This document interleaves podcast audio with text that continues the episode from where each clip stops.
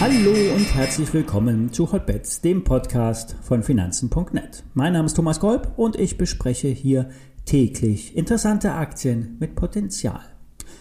Die Sendung wird unterstützt von Zero, dem neuen Neo-Broker von Finanzen.net. Bei Zero wurden ja vor ein paar Wochen das Mindestordervolumen gestrichen. Hier entfällt somit auch das Orderentgelt für kleine Trades.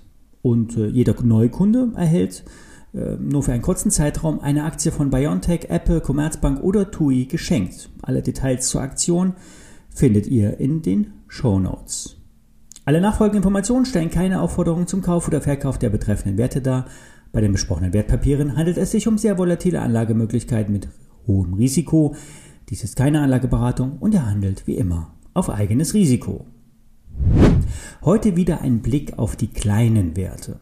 Wir starten mit dem IT-Dienstleister Q Beyond.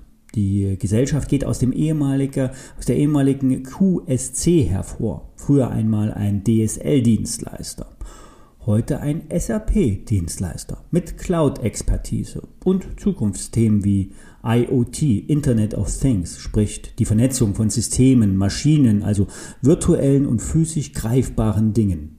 Das IT-Unternehmen arbeitet unter anderem auch an Digitalisierungslösungen für den Einzelhandel, bringt die SAP-Systeme der Kunden in die Cloud. Hier will ja SAP richtig Gas geben. QBeyond will sich vor allen Dingen auf softwarebasierte Plattformen konzentrieren. Unlängst wurde mit einem Berliner Wohnungsbauunternehmen ein Auftrag für einen umfassenden Cybersecurity Services geschlossen.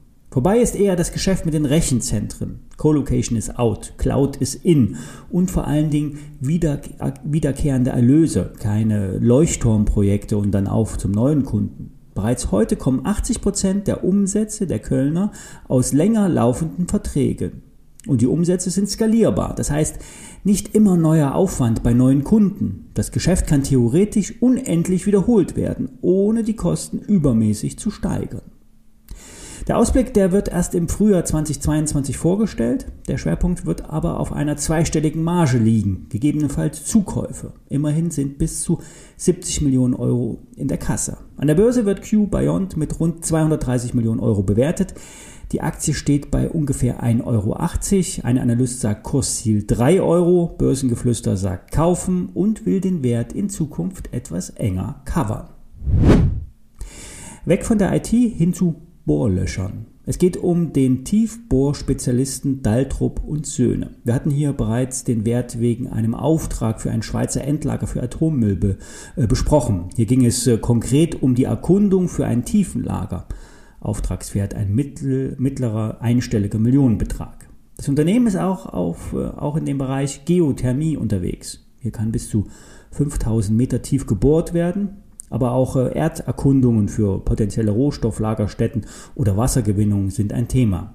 Das Unternehmen ist mit 28 Millionen Euro Market Cap ein sogenannter Microcap oder Microcap, ein Spezialwert, der nur Insidern bekannt ist. Börse Online ist der Meinung, dass es bei dem Unternehmen bald aufwärts gehen sollte. Das operative Ergebnis ist nun endlich positiv. Der Auftragsbestand liegt bei 28 Millionen Euro. Das entspricht dem Börsenwert. Die Vorhaben in dem Bereich der Geothermie könnten bald auch wieder stärker in den Vordergrund treten. Thema grüne Energie. Zwar sind in Deutschland die Tiefenbohrungen bei den Anwohnern nicht wirklich beliebt, die Angst vor künstlich ausgelösten Erdbeben ist groß. Doch im Ausland ist man da nicht so technikfeindlich. Hier sollen Aufträge zeitnah anstehen. Der Wert ist schon etwas angesprungen, aktuell bei rund 5 Euro, Kursziel 6 Euro und mehr für Börse Online. Zum Schluss noch etwas Fashion. Der Modehändler Fashionet ist von fast 40 Euro auf kurz vor 16 Euro gefallen und nun springt der Wert wieder an. Hintergrund sind die guten Zahlen und der im Sommer reduzierte Ausblick, der wurde bestätigt. Auf, äh, der auf Handtaschen und Accessoires spezialisierte Online-Händler konnte im dritten Quartal 2021 seine Umsätze signifikant steigern. Der Nettoumsatz ist im Vergleich zum Vorjahr um rund 40 Prozent auf fast 32 Millionen Euro gestiegen. Auf Gesamtjahresbasis sollen die Erlöse bei rund 140 Millionen Euro liegen, ein Plus von rund 50 Prozent und das EBIT wird im Best Case mit 4,3 Millionen Euro erwartet. Der Kursabschwung lag vor allen Dingen an Logistikproblemen und an der Übernahme der Marke Brandfield. Und jetzt wurde der Dienstleisterwechsel abgeschlossen und nun klingelt zwei Tage nach der Bestellung der Bote an der Tür und die Ware ist da. Und das lieben die Leute und jetzt wird wieder richtig geshoppt.